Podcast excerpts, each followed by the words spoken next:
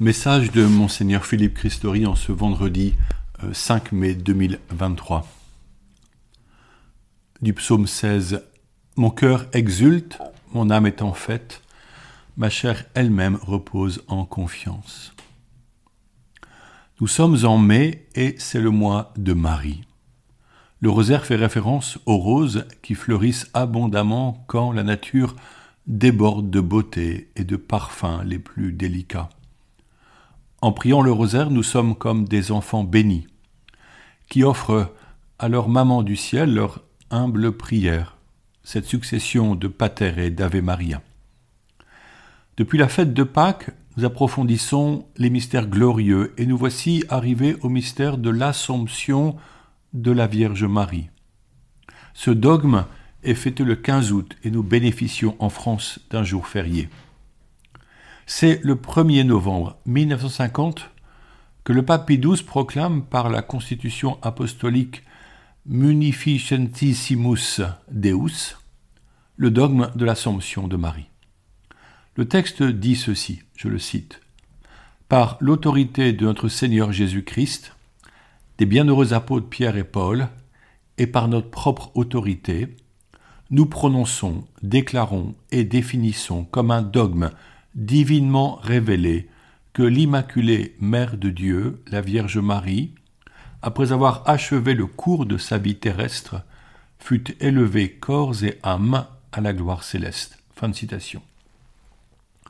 Quelques années plus tard, le Concile Vatican II expliquait, je le cite, La Vierge Immaculée, préservée de toute tâche de la faute originelle, au terme de sa vie terrestre, fut élevée à la gloire du ciel en son âme et en son corps, et elle fut exaltée par le Seigneur comme reine de l'univers, afin de ressembler plus parfaitement à son Fils, Seigneur des Seigneurs et vainqueur du péché et de la mort. Fin de citation de la constitution dogmatique Lumen Gentium sur l'Église au numéro 59.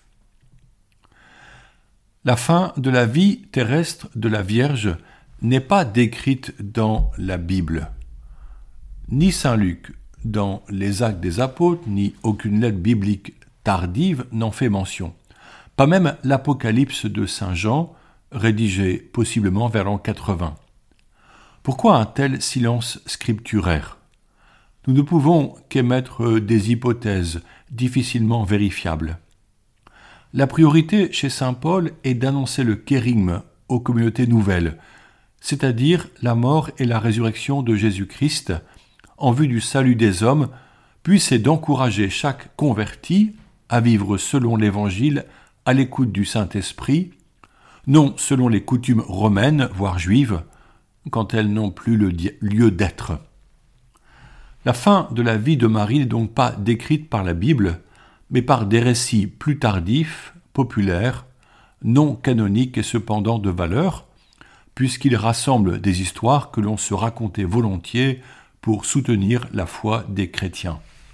On les appelle écrits apocryphes, c'est-à-dire cachés ou réservés aux personnes initiées à la foi. Nous connaissons par l'évangile de Luc comment Dieu a associé Marie, jeune femme fiancée et vierge, à son projet de salut pour toute l'humanité. Sa vie est normale et pauvre. Elle demeure fidèle à la Torah et aux pratiques religieuses juives. Son cœur est parfaitement accordé à la volonté de Dieu, qu'elle exprime dans sa réponse à l'ange Gabriel, je cite, Que tout se passe pour moi selon ta parole. Marie écoute la parole et la met en pratique. Sa vie de jeune fille est bâtie sur le roc de l'obéissance à Dieu. Après la naissance de Jésus, durant trente années, elle est au service de son Fils unique Jésus, elle l'éduque, et simultanément elle se laisse éduquer par lui. Ensemble, car elle sera veuve rapidement, ils prient et se préparent à l'heure de la mission du Messie. Durant ces longues années, elle est associée au projet de Dieu. Elle ne cherche rien pour elle-même. Elle éduque son fils et accepte quelques années plus tard la précarité du veuvage. Ensemble, fils et mère se préparent à la mission qui les attend. Durant la vie publique de Jésus, elle est présente, mais discrète. Les évangélistes la nomment parfois lors de certaines rencontres comme à Cana. Elle vit la passion totalement unie de cœur à son fils meurtri, jusqu'à l'accompagner jusqu'au tombeau où son corps est déposé. Elle le retrouve ressuscité, puis demeure avec les apôtres, particulièrement Saint Jean, jusqu'à la fin de sa vie terrestre. Ici aussi, on peut comprendre que décrire la vie de cette femme maintenant âgée n'était pas la priorité des apôtres de Jésus. Entre le IVe et le 7e siècle, avec les conciles qui définissent toujours mieux les éléments fondamentaux de notre foi, surtout quant à la personne de Jésus, personne divine avec de nature humaine et divine, Marie reçoit la place glorieuse qu'elle mérite. L'Église, voulant affirmer la divinité de son Fils, la nomme Théotokos, ce qui veut dire Mère de Dieu ou celle qui porte Dieu, au Concile d'Éphèse en l'année 431. Désormais, elle est de plus en plus reconnue comme associée à l'œuvre de son Fils. Comme Jésus, qui est élevé au ciel lors de l'ascension, le corps de Marie ne pouvait connaître la corruption de la mort. Dieu ne pouvait pas laisser ici-bas son corps maternel, véritable tabernacle qu'il avait porté neuf mois. Durant ces siècles où l'Empire romain devient chrétien, où le monachisme connaît un essor extraordinaire tant en Occident sous l'influence de Saint Benoît qu'en Orient, où l'on met par écrit dans beaucoup de langues les textes bibliques comme les récits apocryphes, où la liturgie s'enrichit. Plusieurs récits présentent la dormition de la Vierge ou encore son transitus. Le point commun est que les anges viennent chercher son âme et aussi son corps. Marie est élevée corps et âme comme première des sauvées. Ce corps qui fut le berceau du Verbe divin, pour que Jésus naisse comme homme, ne pouvait pas tomber dans la corruption et disparaître, car la pureté sans péché de Marie l'a préservé de la mort charnelle.